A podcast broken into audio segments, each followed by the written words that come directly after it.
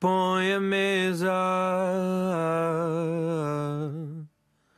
para dois.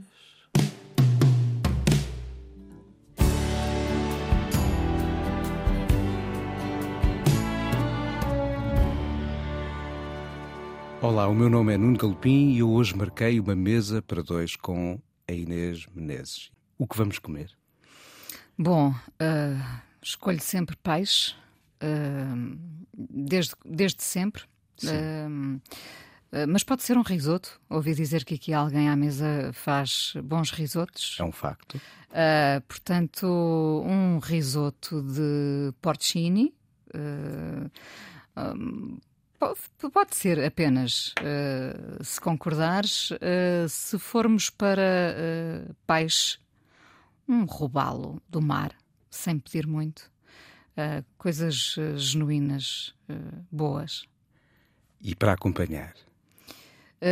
para acompanhar isto, chocando os especialistas que, que me dizem: Ah, tu ainda estás no vinho tinto uh, porque o vinho branco é que é o passo uh, em frente, seguinte.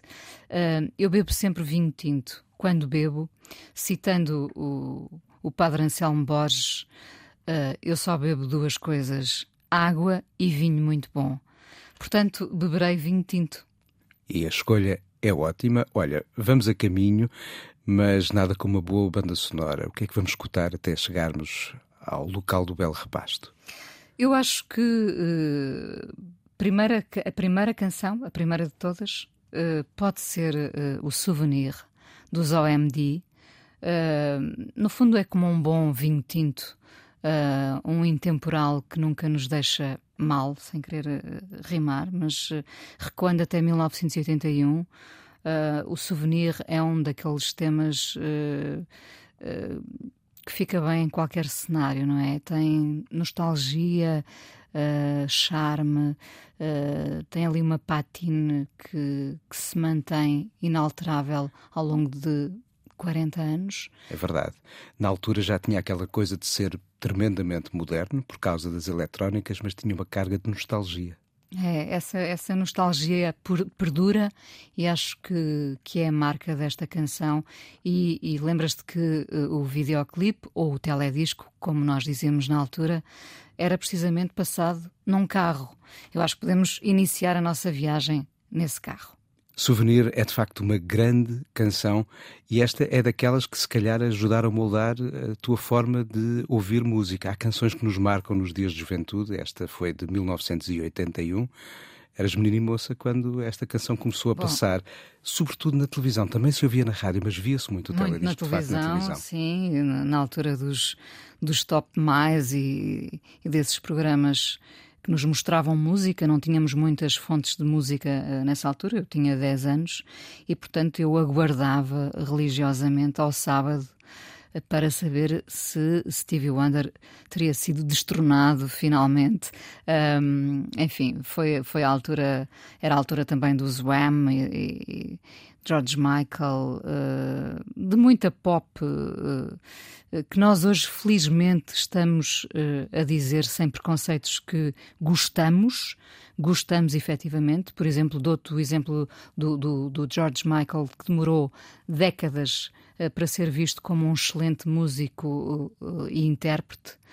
e havia muitos preconceitos em relação à pop, não é? E a pop hoje é bem acolhida, ainda que o que se esteja a fazer uh, nos dias de hoje seja outra coisa que para mim não é verdadeira pop, mas uh, na altura tínhamos uh, demasiadas músicas boas. eu, eu fiquei muito marcada pelos OMD, mas também por um David Sylvian ainda nos Japan e por toda uma estética que era mais melancólica, de facto. Não eu tinha um, um é engraçado porque se eu fizer uma visita ao meu, ao meu antigo quarto, uh, ele diz o que eu sou, não é? Ainda hoje em dia. Porque eu tinha pósteres dos Duran Duran e tinha um póster a preto e branco do David Sylvian. Isso quer dizer que eu era uh, uh, gostava tanto dos Duran Duran como gostava de David Sylvian e sempre foi assim na música. Uh, não tenho qualquer preconceito musical, ouço tudo e já em miúda, sem ninguém me dizer o que é que eu devia ouvir, eu ouvia Duran Duran e David Sylvian. E essa, se calhar, foi uma entre as muitas razões pelas quais sempre nos entendemos muito bem. Então, na música, a coisa parece talhada a rigor para estabelecer uma ponte entre Lisboa e, então, nessa altura, Vila do Conde ainda. Sim, Mindelo, Mindelo, Vila do Conde, Vila do Conde, onde morava o nosso amigo Álvaro Costa, também ele, uh, um dealer musical, não é? A primeira pessoa que eu vi uh, com a interview, que felizmente ainda existe, a revista debaixo do braço e, portanto, eram uma fonte de informação uh, e, e, fomos amigos uh, muito cedo. E, e, o Álvaro, de facto, tinha uma, uma velocidade informativa superior a ele próprio, não é? O pensamento do Álvaro sempre foi mais veloz do que aquilo que nós conseguimos materializar. Era muito interessante ver o Álvaro, estou a falar de há mais de 30 anos, não é? Uh, ele já com imensa informação, uh, música, cinema. Uh, e com vontade de, de, ir até ela e sempre, não é? Aconteceu. Aconteceu. Aconteceu mesmo. Aconteceu. Tu acabaste também por sair de Vila do Conde, mas deixa-me ficar um bocadinho mais ali em, em Mindelo. O que guardas ainda dessas vivências? Ainda lá regressas? E, o, e o, que, o que há ainda de Mindelo em ti? Olha, eh, eu passei o verão todo em Mindelo, eh, portanto, eh, eu, eu diria que voltei às origens, não é? Há sempre um momento em que nós voltamos às origens. Em Mindelo, eu, eu era uma miúda muito isolada, tímida e isolada uh, com a vantagem de ter um irmão mais velho que, que, sim, ele também me passou muita informação, foi ele que me fez gostar da rádio, ouvir rádio, depois fazer rádio, foi ele que me fez ouvir os Smiths, o Joy Division, o Sérgio Godinho, o José Mário Branco, o Zeca Afonso, o Fausto, enfim. Um, mas, mas sim, se eu, se eu tiver uma imagem minha, sou eu nesse quarto cheio de informação, que era, que era música, que eram os pósteres, que era um rádio. Eu ligava-me uh, à, à, rádio, lembro-me de ouvir uh, o, o, Aníbal Cabrita, por exemplo, e a voz do Aníbal que nós conhecemos na, noutra rádio, na XFM. era uma voz muito envolvente e eu era uma miúda e ficava fascinada com o que se escondia para lá da voz. E eu cresci entre livros, na altura eu gosto muito de falar, uh, porque isso para mim teve uma, uma importância uh, crucial, foi vital na minha infância, as visitas da Biblioteca Itinerante da Gulbenkian, uh, já que nós não podíamos ir, não tínhamos uma livraria e, e, os livros eram mesmo bens preciosos, porque também eram caros, para além de serem preciosos de outra forma, a biblioteca vinha todos os meses até Mindelo e eu lembro-me de tudo de, dessa biblioteca, que era uma, uma carripana de folha ondulada, com um cheiro alcatifa, porque era alcatifada, onde as canetas estavam presas para não as levarmos para casa, e nós tínhamos ali um compromisso sério de levar, uh, eu, levava o máximo que podia, 10 livros, uh, e criança, não é? Uh, assinava ali o meu compromisso de que os devolveria um mês depois tal como os tinha recebido, intactos, sendo que depois nós descobrimos que eles estavam todos escritos por dentro, não é? Com alguns recados. E eu vivia muito entre esses livros todos, que li muito, um, os discos que meu irmão uh, ia comprando. Eu lembro-me desde sempre. Uh, cada um de nós, no fundo, tinha lá em Mindelo, na nossa casa em Mindelo, era como se tivéssemos um compartimento para cada um de nós, um compartimento musical. O meu pai era o homem que ouvia Amália, Alfredo Marceneiro, Zeca Afonso também e Zaba, portanto havia um lado festivo. A minha mãe ouvia muita música brasileira, Maria Betânia sobretudo. E depois eu e o meu irmão ouvíamos então os Smiths, uh, o Joy Division, o Sérgio Godinho, e, e, e, e, cada um tinha ali o seu espaço. Uh, mesmo que não existisse, não, é? não nos fechássemos a ouvir música, cada um gostava das suas coisas, isso era respeitado, e eu cresci a absorver uh, cada, cada som que saía desse compartimento. Uh, para além disso, sim, eu demorei algum tempo a fazer verdadeiras amizades e isso só aconteceu na escola secundária, e, é, eu costumo contar isto porque para mim foi, é a importância, revela a importância da música. Uh, a minha primeira grande amiga aconteceu só na escola secundária, quando eu entrei com um disco do Zeca and the Bunnyman, o Porcupine, que era do meu irmão, debaixo do braço. E isso foi como um imã para atrair pessoas que gostavam do mesmo que eu. E, portanto, a música, claro que tem uma importância máxima porque ela trouxe-me os primeiros amigos. Foi por causa de um disco que o Mick Jagger conheceu Keith Richards. Não, seja, não sabia. Levar um disco debaixo do braço pode trazer bons amigos. E bandas até. E bandas até. No caso dos Rolling Stones, a coisa até já leva 60 anos de vida. Eh, reparaste que quando começámos esta conversa, a caminho do, da nossa jantarada, eu não fiz aquela habitual eh, rol de apresentação. Inês Menezes, isto, porque és uma voz da Antena 1 há já algum tempo, eu, ou seja, és eh, uma figura da casa, um, o Fala Com Ela, apesar de ter nascido na Radar, onde os dois estivemos também, mora aqui na Antena 1 já há muito tempo, as tuas conversas com o professor Júlio Machado Vaz fazem parte também já do DNA da estação, pelo que achei que não fazia falta aquela dose habitual de apresentações e de legendas, ou seja, foi um programa sem oráculo. Mas tínhamos inevitavelmente de chegar à rádio. Tu, apesar de teres um irmão que te abre as portas do interesse pela, pelo encanto da rádio, tinhas a rádio como algo nos teus horizontes quando eras miúda? Não, eu, eu tinha a rádio como companhia, como quase todos nós. Uh, a, a, televisão tinha muita importância nessa altura, evidentemente, não é? Uh, eu sabia que à quarta-feira ia ver um filme. Uh, nós tínhamos dias marcados, a televisão vivia muito desses, desses, desse compromisso as com rotinas. as rotinas, e isso era bom de facto. Uh, a televisão foi muito, muito pedagógica nesse tempo, uh, mas a rádio, a rádio estava, nós podíamos transportar a rádio para todo lado, é? uhum. enquanto na, na, televisão não íamos agarrar, não íamos tirar da sala. E portanto eu tive sempre a rádio como companhia, mas nunca imaginei que iria parar um dia à rádio. Uh, nem, como eu costumo dizer, com 16 anos, temos a noção de como será a nossa voz. Que voz temos nós aos 16 anos, não é? E, portanto, uh, foi preciso ser validada por outra pessoa, que no caso era o meu irmão, para me dizer: Eu acho que tu tens uma boa voz e devias experimentar a rádio. E eu disse que sim. Uh, e, portanto, sem pensar muito, e, e, e lá fui. Lá tens, tens gravações tuas desta altura? Eu não tenho, por acaso, não tenho, eu não sou muito de colecionar uh, coisas, uh, recortes. Uh, por acaso tenho um set, tenho um set guardado quando o João Goberno me fez um, um, perfil, guardei porque isso foi, foi um marco na minha vida há 30 anos, mas não tenho gravações, mas, mas lá fui, sem medo.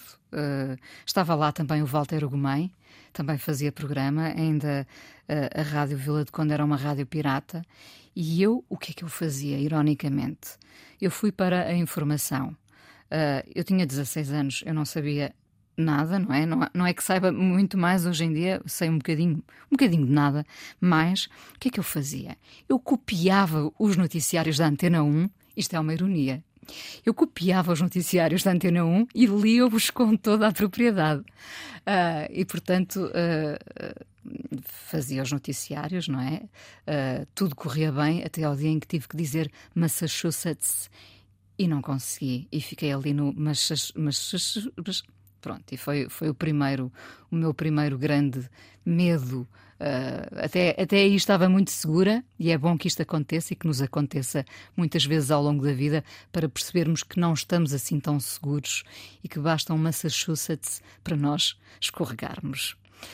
Hoje estamos a jantar com a Inês Menezes, já falámos aqui assim da emenda, tem de ser um peixinho ou um risoto, bem acompanhado por um tinto, é um facto, a conversa não falta, mas também a banda sonora. Começámos com Orchestral Maneuvers in the Dark e agora, Inês? Agora vamos ouvir uh, outra banda uh, que já soma muitos anos. Uh, eu continuo a ser uma, uma fã, posso dizer, dos Depeche Mode.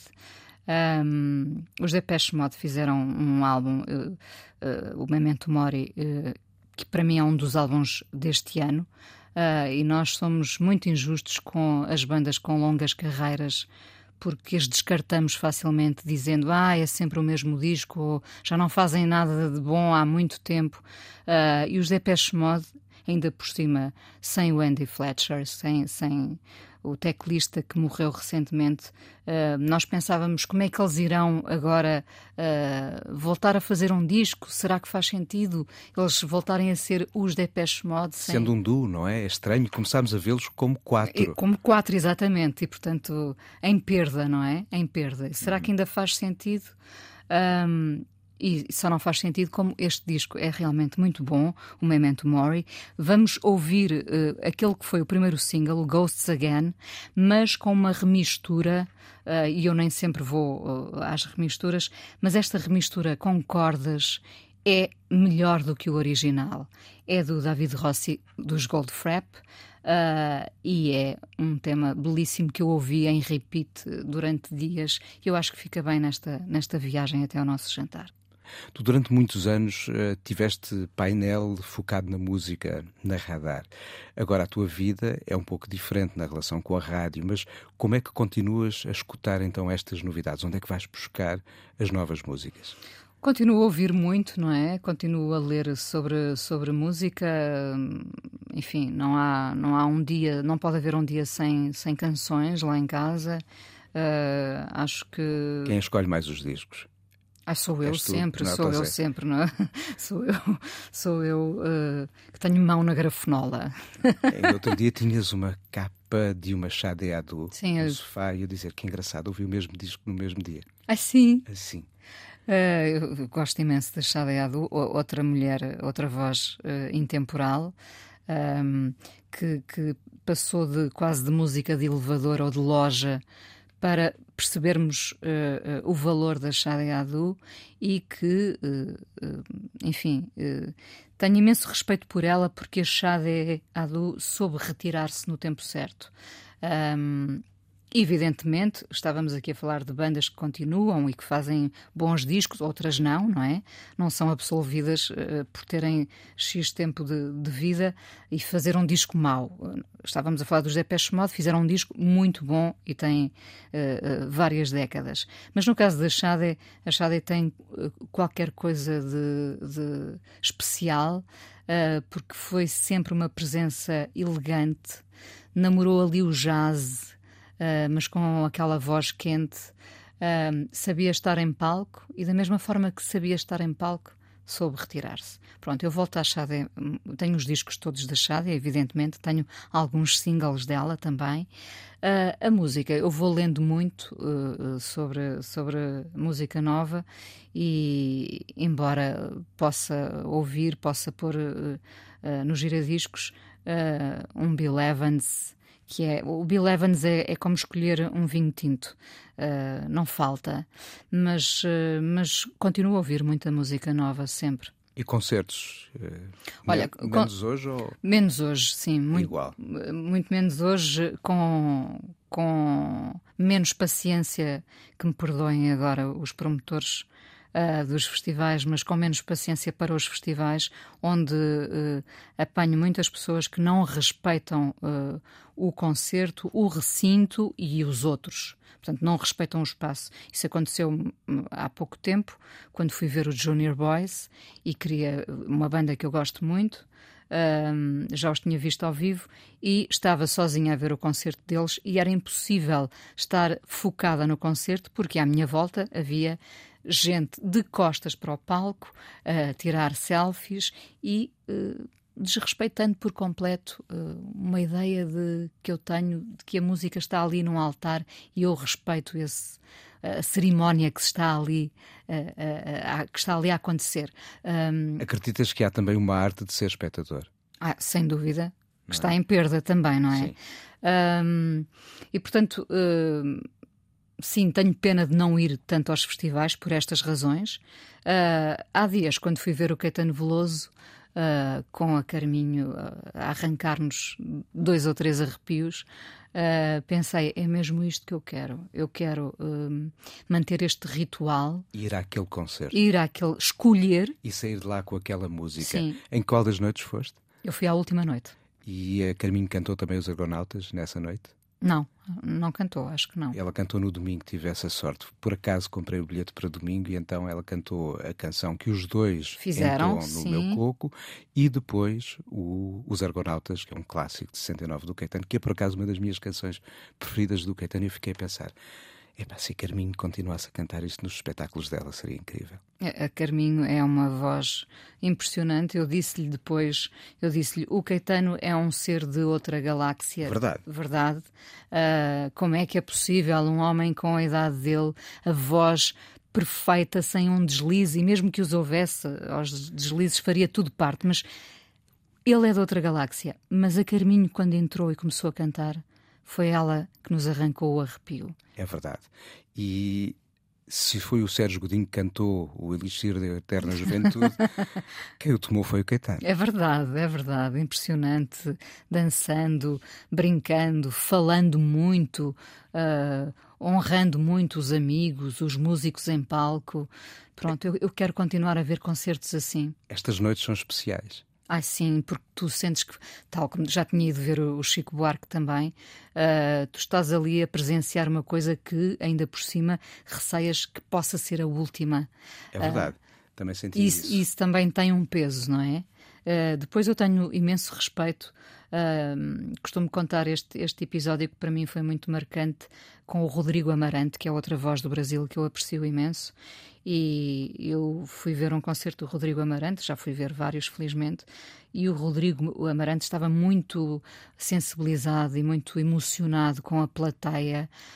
Um, e ele disse: Como é que eu não não é ter respeito por vocês. Vocês, vocês pensaram na roupa antes de sair de casa. Vocês pensaram que se iriam vestir de certa forma, que iriam estar com uma certa disposição para vir para o meu concerto, como é que eu, músico, não respeito essa vossa generosidade? Então, uh, eu, eu penso em tudo antes de ir para um concerto e sei que o músico se sente agradecido, de certa forma, não é? Porque está a viver um momento de comunhão e nós sentimos agradecidos pelo momento que estamos a viver. Portanto, como não uh, gostar de ir a concertos onde uh, as pessoas não estão uh, a importunar-nos com fotografias, ruído, conversas.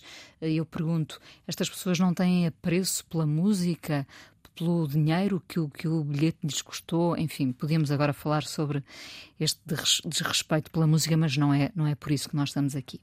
Estamos aqui assim para partilhar um jantar, partilhar memórias e chegou a altura de eu te dedicar um disco. Eu acho que é tudo menos uma surpresa. Este nome tinha de que aparecer. Eu estava à espera que ele pudesse ser um dos teus três uh, nomes sugeridos, não o sendo, eu pensei, se Inês não trouxer, levo eu. E assim vai ser. Eu sei que não vais ser surpreendida. Ele chama-se Rufus Wainwright. Uh, tu sabes que eu ouço, ouvi, ouço, uh, continuo a ter a mesma curiosidade em relação ao Rufus Wainwright, também o vi muitas vezes ao vivo. Um, enfim, uh, é, é, difícil ficar indiferente quando ouço um Poses, quando ouço um Rebel Prince. Uh, o Rufus tem qualquer tem uma formação musical primeiro, não é? Tem uma família uh, que vive e respira música. É uma dinastia. É uma dinastia uh, e ele tem uma tem uma sensibilidade uh, da qual às vezes eu sinto falta noutros músicos. Um, ele canta e eu lembro-me no início quando ele apareceu eu passava o imenso na, na altura na, na, na, TSF e as pessoas uh, uh, focavam-se muito nas respirações dele. Ora é precisamente das respirações dele que eu gosto de, daquele de alguém que vai cantar e que é genuíno quando canta porque é assim que ele respira e porque precisa de encher o peito para cantar Uh, enfim, eu gosto de tudo no, no Rufus Wainwright, uh, continuo a segui-lo. Gosto imenso. Olha, por exemplo, podia ter sido uma, uma canção que eu escolhi agora, agora o Rufus Wainwright com, com o Anoni, com Anthony and the Johnsons a cantar o Going to a Town. Uh, enfim, é, é, um dos meus. uma das garrafas, uma reserva de um vinho que eu não vou abrir porque quero que esteja sempre lá. Vamos então a isso, e esta é uma das canções do mítico Poses. de facto, Rufus Wainwright está connosco há muitos anos e eu acrescentava, se calhar, uma coisa que acho que também aprecias muito nele, que é o sentido de entertainer que ele tem. Ah, sim, que claro. faz com que os concertos não sejam uma mera reprodução excelente do que ele faz em disco. Os, podem- momentos, os momentos são sempre diferentes. São sempre diferentes, podem ter um tom operático, podem ser um musical, ah, enfim, não esquecendo as referências dele, Judy Garland, ah, e ele é, é quase um, um Liberace, um Liberace ao piano, não é? Ah, com esse lado de alguém que tem histórias para contar. Eu lembro-me de um concerto dele, não sei se, pro- provavelmente na aula magna também, ah, em que ele contou que tinha ido com a mãe visitar o padrão dos descobrimentos, ah, enfim, é, é alguém que sabe. eh, eh, que sabe o que é um concerto, porque um concerto não vive só também de canções palmas, canções palmas. Ah, eu gosto muito dos Arctic Monkeys e, e o ano passado vi-os ao vivo uh, no, no Calorama e foi quase decepcionante uh, uh, uh, perceber que o Alex Turner não estava ali a dar mais do que. Claro que o- os artistas não têm que dar mais, não é? Mas nós, quando estamos num, num concerto, queremos mais qualquer coisa. Queremos um momento que é para nós, por oposição, o Nick- aos outros concertos todos. e, e por oposição, o Nick Cave deu tudo isso e mais alguma coisa, não é? claro. E portanto, o, o Rufus é, o Wain- Wainwright é alguém que- de quem ainda por cima esperamos humor, ah, sátira. ah, bom, é, é tudo o que um musical pode ser. Ah, E eu continuo a segui-lo e, e gosto mesmo muito dele. Esse humor às vezes chega mesmo a ser corrosivo. Muito, muito e é por isso- ácido. e é por isso que gostamos dele. Também, também. Olha, nós não, não estamos necessariamente hoje eh, com a ideia de estarmos a conversar sobre o trabalho que, que fazemos, mas o certo é que ao longo destes anos, não digo nas primeiras fases da tua vida de rádio, primeiro fazendo informação, depois assegurando painéis de- da TSF na radar, mas a coisa começa na radar, a conversar com pessoas e a conversar também com pessoas como o professor Júlio Machado Vaz, a falar sobretudo de afetos. Ah, estas pessoas têm-te ajudado a, a ser uma pessoa diferente? Eu poderia dizer que a psicoterapia ajudou-me a ser uma pessoa diferente, uma pessoa mais segura, sem dúvida, mas eh, os outros sempre, não é? Nós não existimos sem o outro e, e conversar, cada pessoa que aqui chega. P- por exemplo, para o Fala com ela, traz-me o seu mundo eh, e como é que isso não há de ser uma soma para o meu mundo. Eu fico sempre mais rica por ouvir cada convidado, cada semana. Com o Júlio Machado de Vaz, eh, enfim, já há uma cumplicidade de, de tantos anos. Que nos conseguimos ainda espantar, eu com a sabedoria dele, ele com algumas, olha, por exemplo, algumas músicas, eu às vezes mando-lhe e digo, tem que ouvir isto, e ele depois vai à procura daquilo e de mais outra coisa qualquer.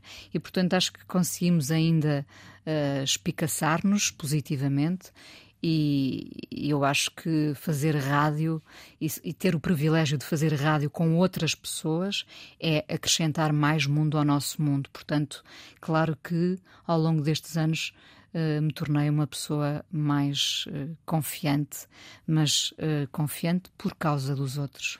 E aberta à história dos outros e a compreender os outros e o que nós vemos, e fazes muito isso com o professor Júlio Machado Vaz no Amoré, olhando para histórias que às vezes ainda têm que ser discutidas porque a nossa sociedade ainda está a precisar de refletir um pouco sobre coisas que ainda não mudaram e já podiam ter mudado. Olha, dou-te um exemplo eh, muito recente de, de um, de- um- de um tema escolhido na- nas pessoas transgênero. Há uma taxa eh, elevadíssima de suicídio, de tentativa e, e, infelizmente, eh, de, concretização.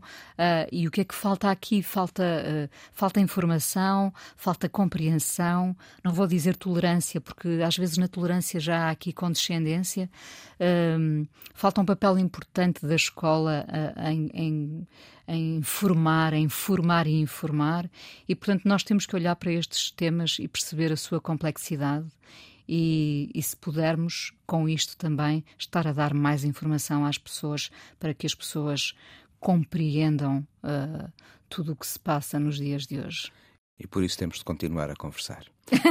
também, também. Hoje uh, vamos chegar à hora da sobremesa. Uh, tomamos mesmo sobremesa ou só ouvimos a canção em jeito de Só ouvimos. A, normalmente eu passo o açúcar, o açúcar eu vou buscar às canções. Uh, não é um com açúcar e com afeto do Chico Buarque, mas. que é muito bom. Que é muito bom, mas uh, a minha sobremesa pode ser sempre uma canção. Eu escolhi uma, uma banda e devo dizer que este provavelmente será o meu disco do ano. É Chama, Chama-se Strange Disciple, dos Nation of Language, uma banda americana de Brooklyn, uh, que faz, e não, não é à toa que eu escolhi aqui, OMD e Depeche Mode. Uh, esta banda uh, americana, mas a soar europeia, faz canções como se, como se estivéssemos nos anos 80. Um, uma eletrónica muito orgânica, uh, com, ali com um sentimento sempre, uma alma dorida, para lembrar os Van. uma alma dorida e, e, portanto, tem tudo aquilo que eu já procurava nos anos 80, a tal melancolia que tu falavas. Uhum.